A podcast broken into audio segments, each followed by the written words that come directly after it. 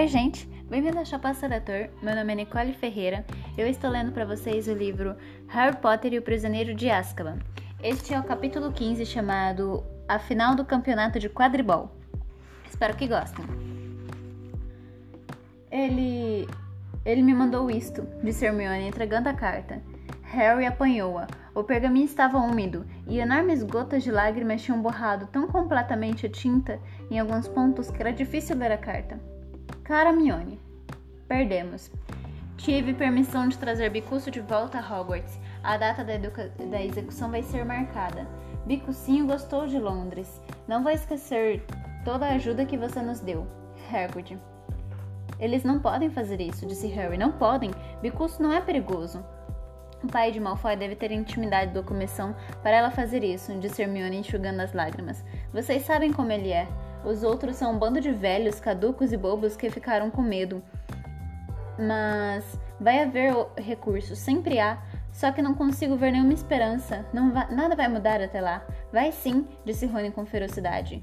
Você não vai ter que fazer o trabalho todo sozinho desta vez, Mione. Eu vou ajudar. Ah, Rony! Hermione atirou os braços ao pescoço de Rony e desabou completamente. Rony, com cara de terror, acariciou muito sem juízo o topo da cabeça, muito sem jeito o topo da cabeça da garota. Finalmente, ela se afastou. Rony, eu realmente sinto muito, muito mesmo pelo Perebas, soluçou ela. Ah, bem, ele estava velho, disse Rony, parecendo muitíssimo aliviado por Rony ter soltado e estava ficando meio inútil. Nunca se sabe, talvez mamãe e papai me comprem uma coruja agora. As medidas de segurança impostas aos alunos desde a segunda invasão de Black impediram que Harry, Rony e Hermione fossem visitar Hagrid à noite. A única oportunidade que tinham de falar com ele era durante a aula de trato de criaturas mágicas. Ele parecia ter ficado aparvalhado com o veredicto da comissão. É tudo minha culpa. Me atrapalhei para falar. Eles estavam sentados lá, vestidos de preto, e eu não parava de deixar cair minhas anotações, esquecer as datas que você viu para mim, Mione. Depois, Lúcio Malfoy ficou em pé e falou, e a comissão fez exatamente o que ele mandou. Ainda tem recurso, disse Rony ferozmente. Não desista ainda. Estamos trabalhando nisso. Quatro Os quatro regressavam ao castelo com o restante da classe. À frente, viam Malfoy que caminhava com Grubble e Gully e não parava de olhar para trás, rindo com ar de deboche. Não adianta, Rony, disse Hagrid, muito triste, quando chegavam à entrada do castelo. Aquela comissão fez o, faz o que Lúcio manda. Eu só vou tomar providências para para que os outros, para que os últimos dias de Bicuço sejam mais felizes que teve na vida. Devo isso a ele. Hagrid deu meia volta e saiu correndo em direção à sua cabana, o rosto escondido no lenço. Olhem só ele chorando feito um bebezão. Malfoy, Grabber e Goyle tinham parado às portas do castelo escutando. Vocês já viram uma coisa mais patética? perguntou Malfoy. E dizem que ele é o nosso professor. Harry e Rony se voltaram com violência para Malfoy, mas Hermione chegou primeiro. Pá! Ela deu um tapa na cara de Malfoy com tanta força que conseguiu reunir. Malfoy cambaleou. Harry, Rony, e Goyle ficaram parados, estupefados, enquanto Hermione tornava a levantar a mão. Não se atreva a chamar Hagrid de pateta, seu sujo, seu perverso. Mione! exclamou Rony com a voz fraca e tentou segurar a mão de garota ao vê-la tomar um novo impulso. Sai, Rony! Hermione puxou a varinha. Malfoy recuou. Grabo e Goyle olharam para ele e pedindo instruções, inteiramente abobados. Vamos, murmurou Malfoy, e num instante os três tinham desaparecido no corredor que levava às masmorras. Mione! tornou a exclamar Rony, parecendo ao mesmo tempo espantado e impressionado. Harry, acho bom você dar uma surra nele na final de quadribol, disse a garota com a voz esganiçada. Acho bom dar, porque não vou suportar ver a Sonserina vencer. Está na hora da aula de feitiços, disse Rony ainda olhando para Hermione. É melhor a gente ir andando. E os três subiram, correndo a escadaria de mármore para chegar à classe do professor Flitwick. Vocês estão atrasados, garotos, disse o professor em tom de censura, quando Harry abriu a porta da sala. Vamos depressa, tirem as arinhas. Hoje estamos fazendo experiências com feitiços para animar. Já dividimos os pares. Harry e Rony correram para as carteiras ao fundo e abriram as mochilas. Rony olhou para trás. Onde é que foi a Hermione? Harry também a procurou. Hermione não entrou na sala. No entanto, Harry sabia que a garota estivera bem ao seu lado quando ele abrir, abrirá a porta. Que coisa esquisita, comentou Harry encarando Rony. Vai ver. Vai ver ela foi ao banheiro ou outra coisa. Mas a garota não apareceu durante toda a aula.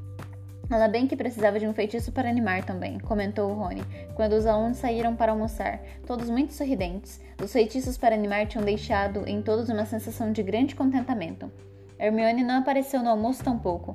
Na altura em que terminaram a torta de maçã, os efeitos dos feitiços estavam se dissipando, e Harry e Rony começaram a se preocupar um pouco.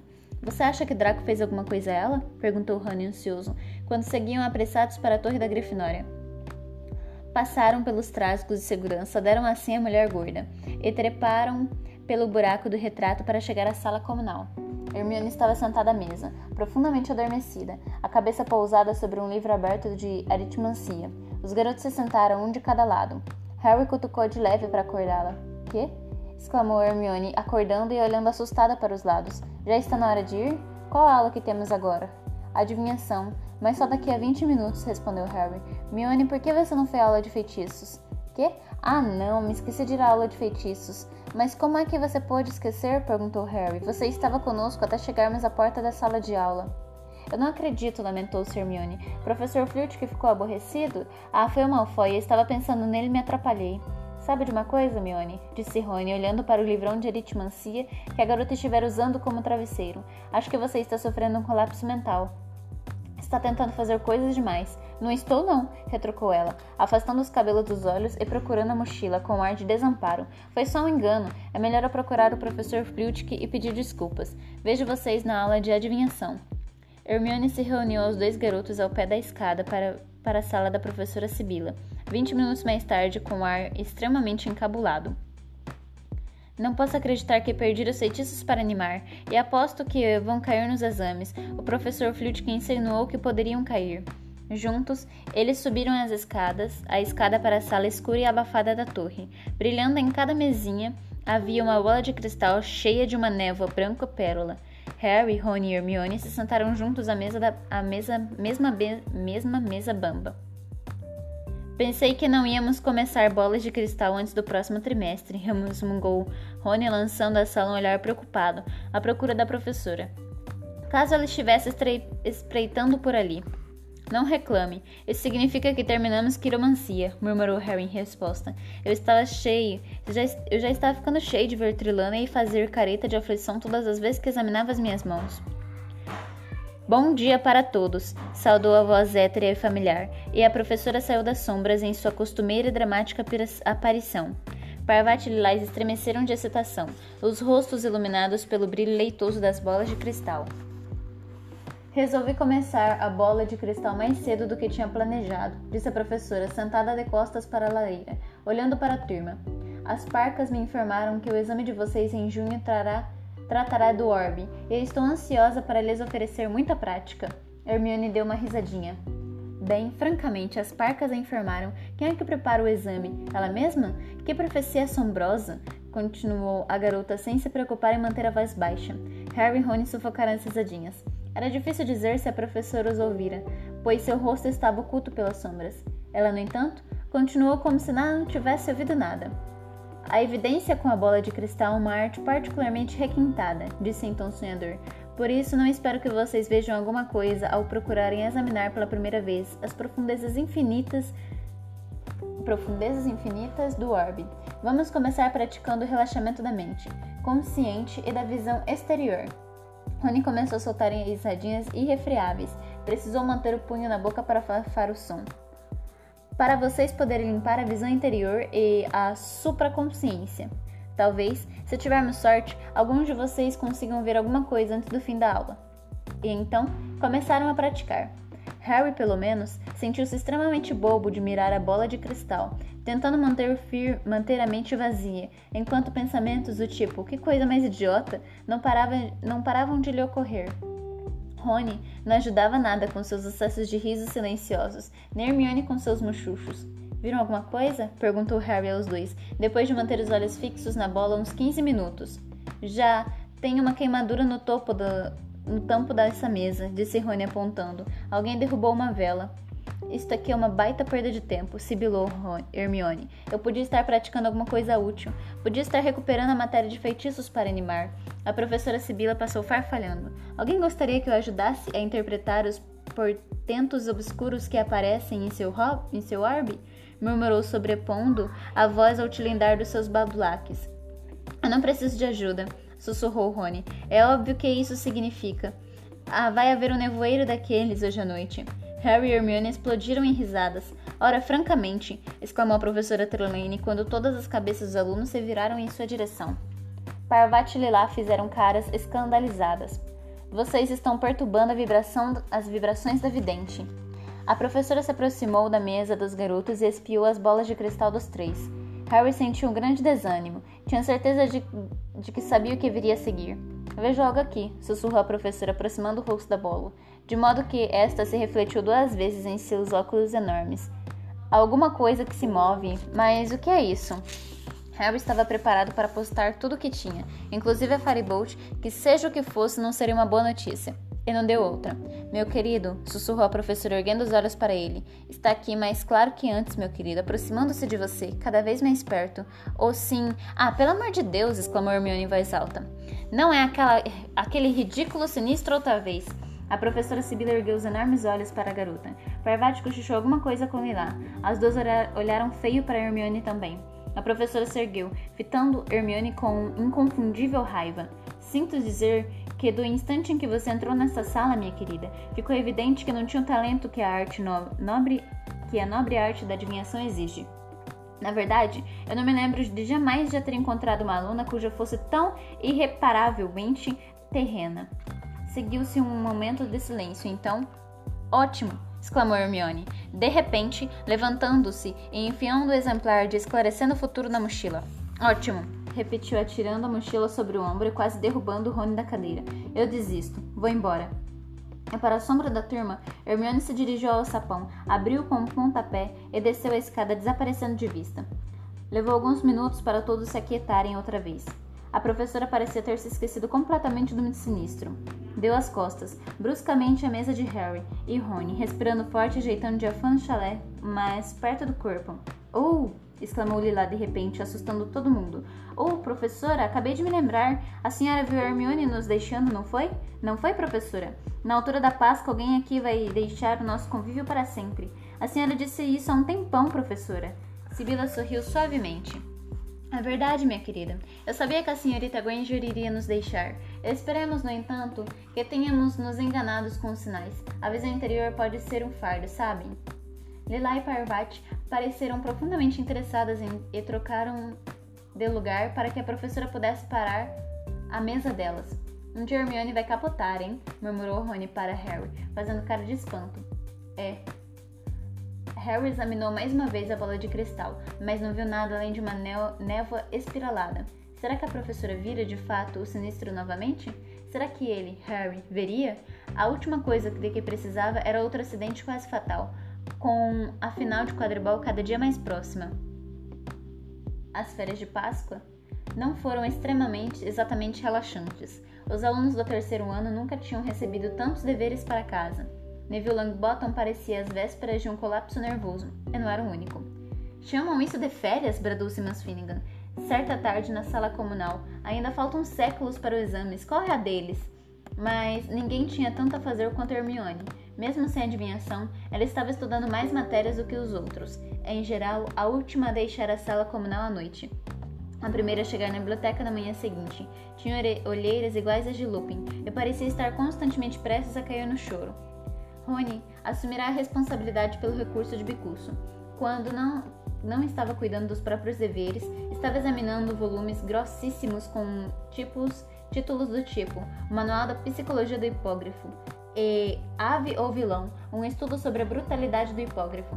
Ficou tão absorto que até se esqueceu de ser antipático com o bichento. Entre mentes, Harry teve que encaixar os deveres entre os treinos diários de quadribol, para não falar das intermináveis discussões de táticas com Olívio. A partida da Grifinória Sonserina foi marcada para o primeiro sábado depois das férias de Páscoa.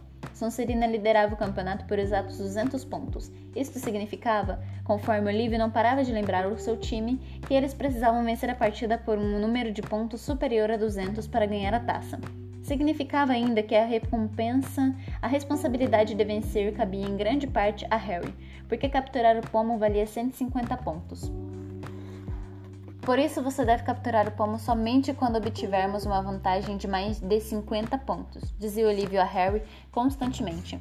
Só se tivermos mais de 50 pontos, Harry, se não, ganha, se não ganhamos a partida, mas perdemos a taça.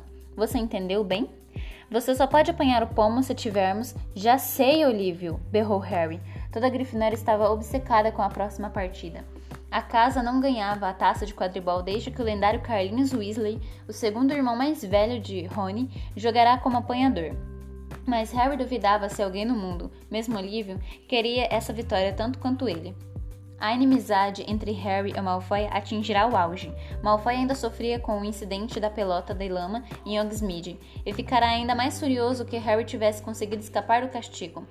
Harry, por sua vez, não se esqueceu da tentativa de Malfoy de sabotá-lo durante o jogo contra Corvinal, mas foi o caso de Bicus que o deixou ainda mais decidido a vencer Malfoy diante da escola inteira. Nunca, na lembrança de ninguém, uma partida se aproximará com uma atmosfera tão carregada. Quando as férias terminaram, a tensão entre os dois times e suas casas estava a ponto de explodir. Pequenas brigas irrompiam nos corredores, que culminaram em um incidente perverso, no qual um quartanista da Grifinória e um sextonista da Sonserina acabaram na ala hospitalar, com os olhos poros brotando dos ouvidos. Com alhos poros brotando dos ouvidos. Harry, pessoalmente, estava passando um mau pedaço. Não podia ir e vir sem que os alunos da Sonserina esticassem a perna para tentá-lo fazer tropeçar. Grabo e Goyle não parava de aparecer onde quer que estivesse e se afastar desapontados quando o viam cercado de colegas. Olívio dera instruções para que Harry estivesse sempre acompanhado em todo lugar, para a eventualidade de algum aluno da Sonserina querer inutilizá-lo para o jogo. Toda a Grifinória assumiu o desafio com entusiasmo, tornando impossível Harry chegar às aulas na hora certa, porque andava rodeado por uma aglomeração de colegas barulhentos. Mas o garoto se preocupava mais com a segurança da Firebolt do que com a própria. Quando não estava voando, ele trancava a vassoura no malão e muitas vezes dava uma corrida à torre da Grifinória nos intervalos das aulas para verificar se ela continuava lá. Todas as atividades normais na sala comunal foram abandonadas na véspera do jogo. Até Hermione puseram os livros de lado. Não consigo estudar, não consigo me concentrar, comentou ela nervosa. Havia uma grande algazarra. Fred e George Weasley enfrentavam a pressão agindo com mais barulho e exuberância que nunca. Olívio estava a um canto debruçando sobre uma maquete de um campo de quadribol, empurrando bonequinhos com a varinha e resmungando. Angelina, Alice e Kate riam das piadas de Fred e George. Harry se sentara com Rony e Hermione afastado do centro das atividades, procurando não pensar no dia seguinte, porque toda vez que o fazia, tinha a terrível sensação de que alguma coisa enorme estava tentando voltar do seu estômago. Você vai se sair bem, disse Hermione a ele, embora parecesse decididamente aterrorizada. Você tem uma Firebolt? animou Rony. É, respondeu Harry, o estômago se revirando. Foi um alívio quando Wood se levantou e gritou: Time, cama! Harry dormiu mal. Primeiro, sonhou que perderá a hora e que Olívio gritava: Onde é que você se meteu? Tivemos que chamar Neville para substituí-lo. Depois sonhou que Malfoy e o resto do time da Sonserina chegavam para a partida montados em dragões. Harry voava a uma velocidade vertiginosa, tentando evitar o jorro de chamas que saía da boca da montaria de Malfoy, quando percebeu que esquecera sua vassoura. Começou então a cair pelo ar e acordou assustado. Levou alguns segundos para se lembrar que a partida ainda não se realizará, que estava seguro em sua cama, e que, decididamente, o time da Sonserina não teria permissão para jogar montado em dragões. Sentiu uma sede enorme. O mais silenciosamente que pôde, levantou-se da cama das colunas e foi se servir de água de uma jarra de prata sob a janela. Não havia movimento nem som nos jardins. Nenhum sopro de vento perturbava as copas das árvores na floresta proibida. O salgueiro lutador estava imóvel e transpirava inocência. Parecia que as condições para a partida seriam perfeitas. Harry pousou o copo e já ia voltar para a cama quando alguma coisa prendeu sua atenção. Havia um animal rondando o gramado prateado. Harry correu à sua mesa de cabeceira, apanhou o óculos, colocou-os e voltou depressa à janela. Não podia ser o sinistro. Não agora, não na véspera da partida. Ele tornou a espiar os jardins e, depois de uma busca ansiosa, localizou-os. O animal ia contornando a orla da floresta agora. Não era o sinistro, era um gato. Harry agarrou o peitoral da janela aliviado ao reconhecer aquele rabo de escovinha. Era só o bichento. Ou seria só o bichento? Harry apurou a vista, aborrachando, esborrachando o nariz contra a vidraça. Bichento parecia ter parado. O menino teve certeza de que estava vendo outra coisa andando sob a sombra das árvores também. E naquele momento, ele apareceu. Um cão gigantesco, peludo e negro, que se movia sorrateiramente pelos gramados. Bichento caminhava ao seu lado. Harry arregalou os olhos. Que significaria isso? Se Bichento também viu o cão, como é que ele podia ser um agouro de morte de Harry? Rony, sibilou Harry. Rony, acorda. Hum? Preciso que você me diga se vê uma coisa. Tá tudo escuro, Harry, murmurou o, amigo com a voz espantada. Do que é que você está falando? Ali embaixo. Harry espiou depressa pela janela. Bichento e o cão haviam desaparecido. Ele subiu então no peitoril para ver lá embaixo, nas sombras dos castelos. Mas os bichos não estavam mais lá. Onde teriam ido? Um forte ronco lhe informou que Rony tornará a cair no sono. Harry e o resto do time da Grifinória entraram no salão principal no dia seguinte, sob uma tempestade de aplausos. O garoto não pôde deixar de dar um grande sorriso quando viu as mesas da Corvinal e Lufa-Lufa aplaudiram também. A mesa da Sonserina vaiou alto quando eles passaram. Harry reparou que Malfoy parecia mais pálido do que de costume. Olívio passou o café da manhã inteiro insistindo para que o time comesse sem, contudo, sem ser, se servir de nada. Depois, apressou-os a se dirigirem ao campo antes que os outros tivessem terminado, para terem uma ideia das condições de jogo. Quando saíram do salão principal, receberam novos aplausos. Boa sorte, Harry! gritou Cho. Harry sentiu seu rosto corar. Ok, não tem vento, o sol está muito meio forte, o que pode prejudicar a visão. Tomem cuidado, o chão está bem firme. Bom, isso nos vai dar um bom impulso inicial. Olívio andou pelo campo examinando tudo com o time atrás. Finalmente, eles viram as portas do castelo se abrirem, ao longe e o restante da escola se espalhar pelos gramados. Vestiário, disse Olívio tenso. Ninguém falou enquanto se despiam, e vestiam os uniformes vermelhos. Harry ficou imaginando se todos estariam se sentindo como ele, como se tivesse comido alguma coisa que se mexia demais dentro da barriga. Não parecia ter transcorrido mais que um segundo quando ele ouviu Olívio dizer: Ok, pessoal, vamos.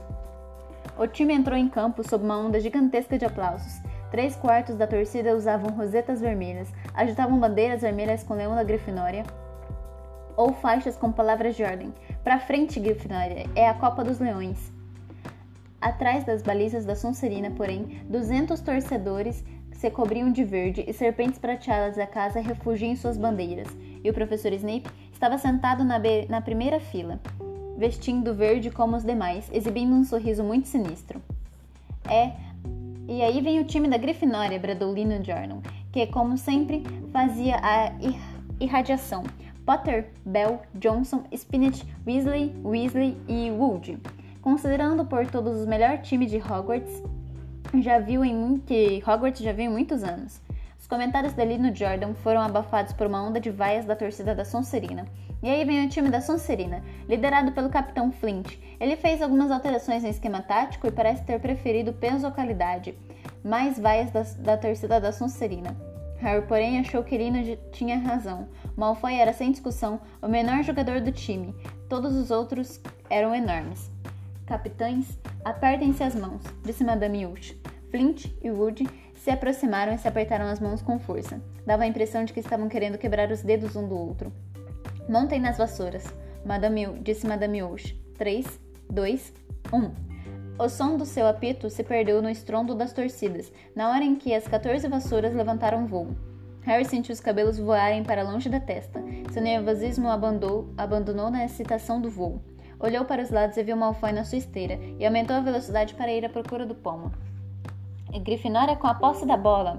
Alice Spinnet da Grifinória com agulhas, voando direto para as balizas da Sonserina. Em boa forma, Alicia.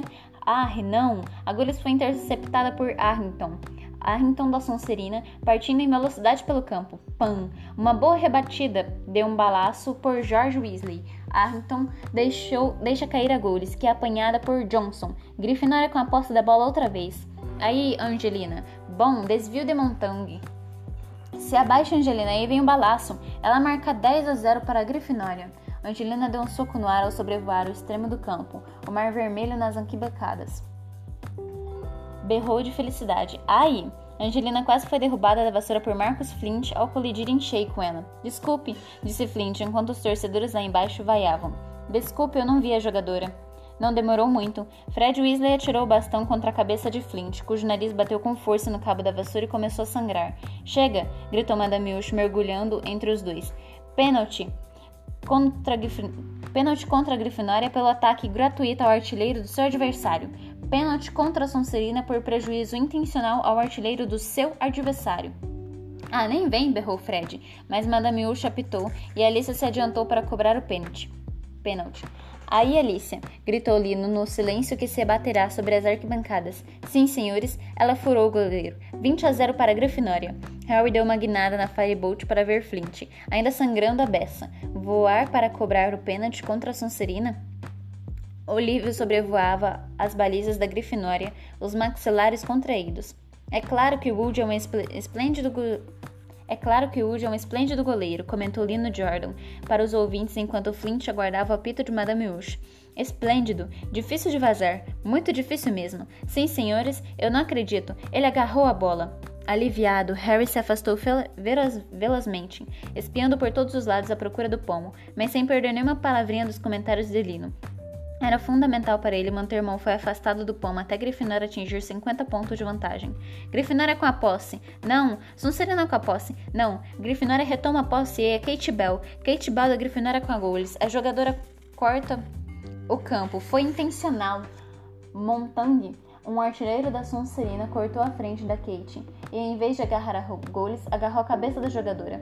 Kate deu uma cambalhota no ar. Conseguiu continuar montada, mas deixou cair a goles. O apito de Madame Hush soou mais uma vez ao sobrevoar Montagne e começou a gritar com ele. Um minuto depois, Kate tinha marcado mais um pênalti contra a defesa da Sonserina. 30 a 0. Toma, seu sujo covarde.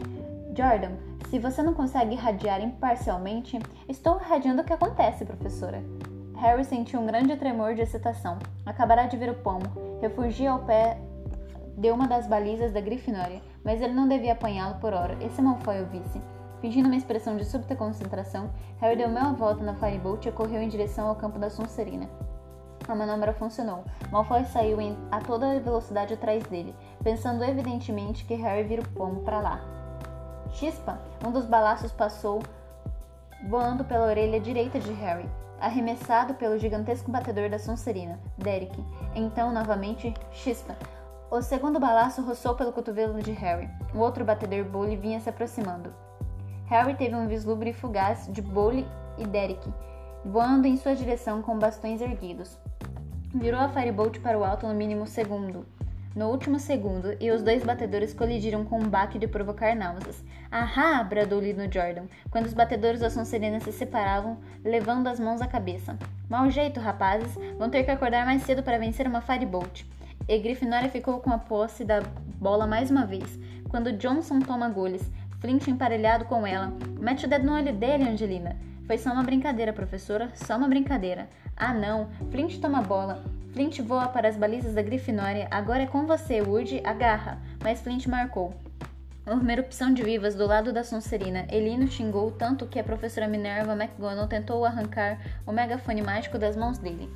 Desculpe, professora, desculpe, não vai acontecer de novo. Então, Grifinória está à frente, 30 a 10. Grifinória tem a posse. O jogo estava deteriorando no mais sujo de que Harry já participará.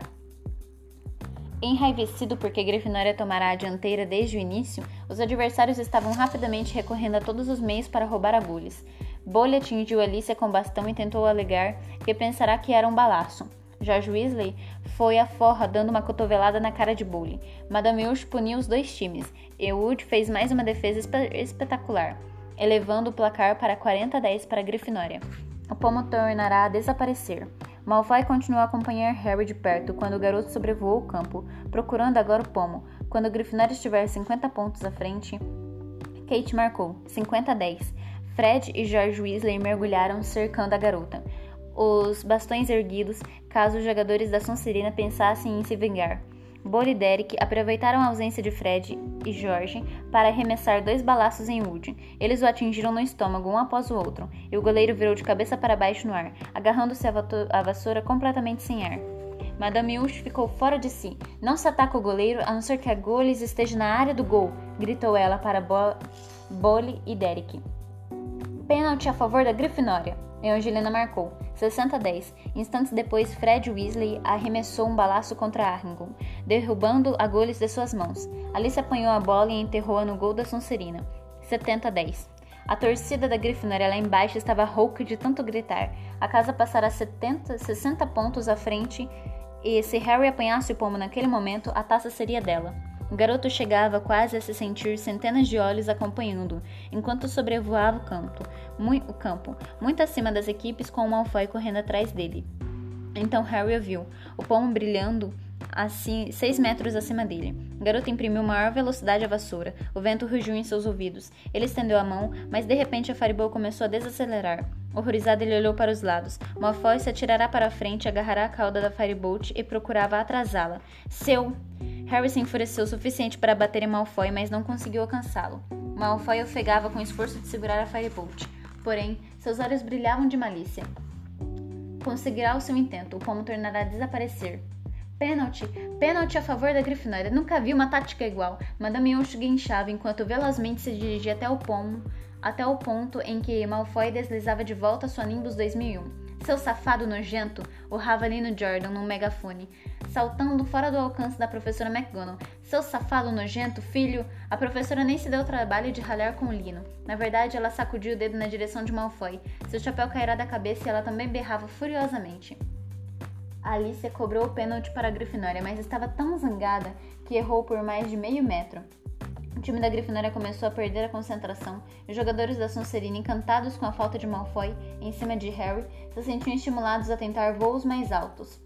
Sonserina com a posse. Sonserina corre para o gol. Montang marca, gemeu, gemeu Lino. 70 a 20 para a Grifinória. Harry agora estava marcando Malfoy tão de perto que os joelhos dos dois se batiam o tempo todo.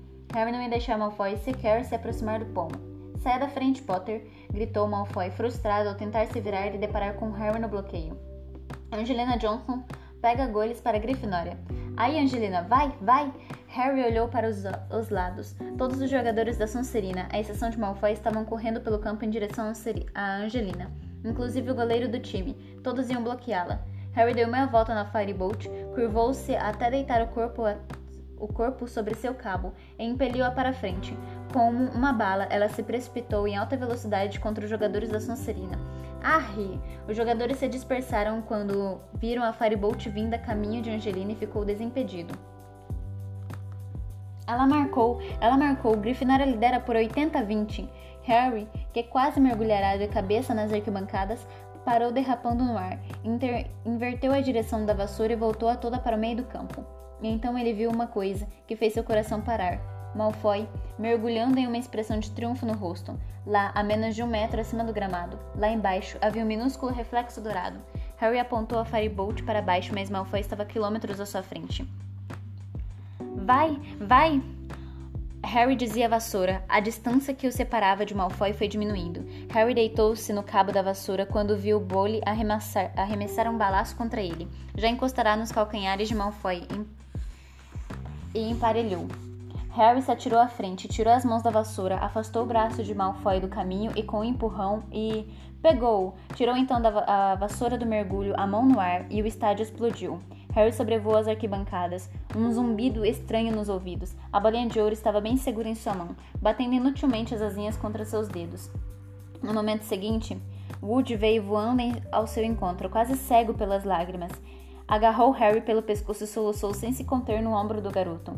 Harry sentiu dois grandes trancos quando Fred e George colidiram com eles. Depois as vozes de Alicia e Kate. Ganhamos a taça, ganhamos a taça.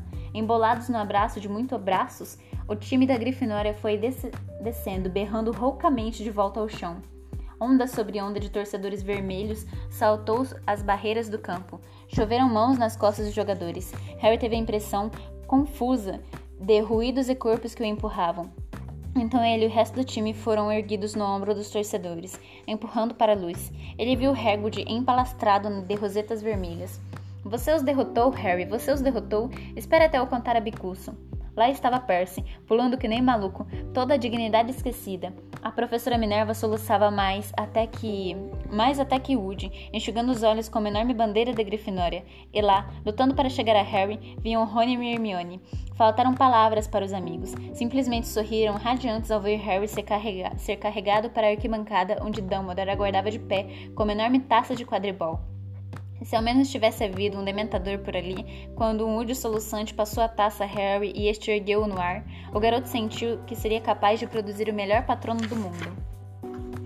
E este foi o capítulo 15. Espero que vocês tenham gostado. A gente se vê no capítulo 16 chamado A Predição da Professora Trelawney. Até breve!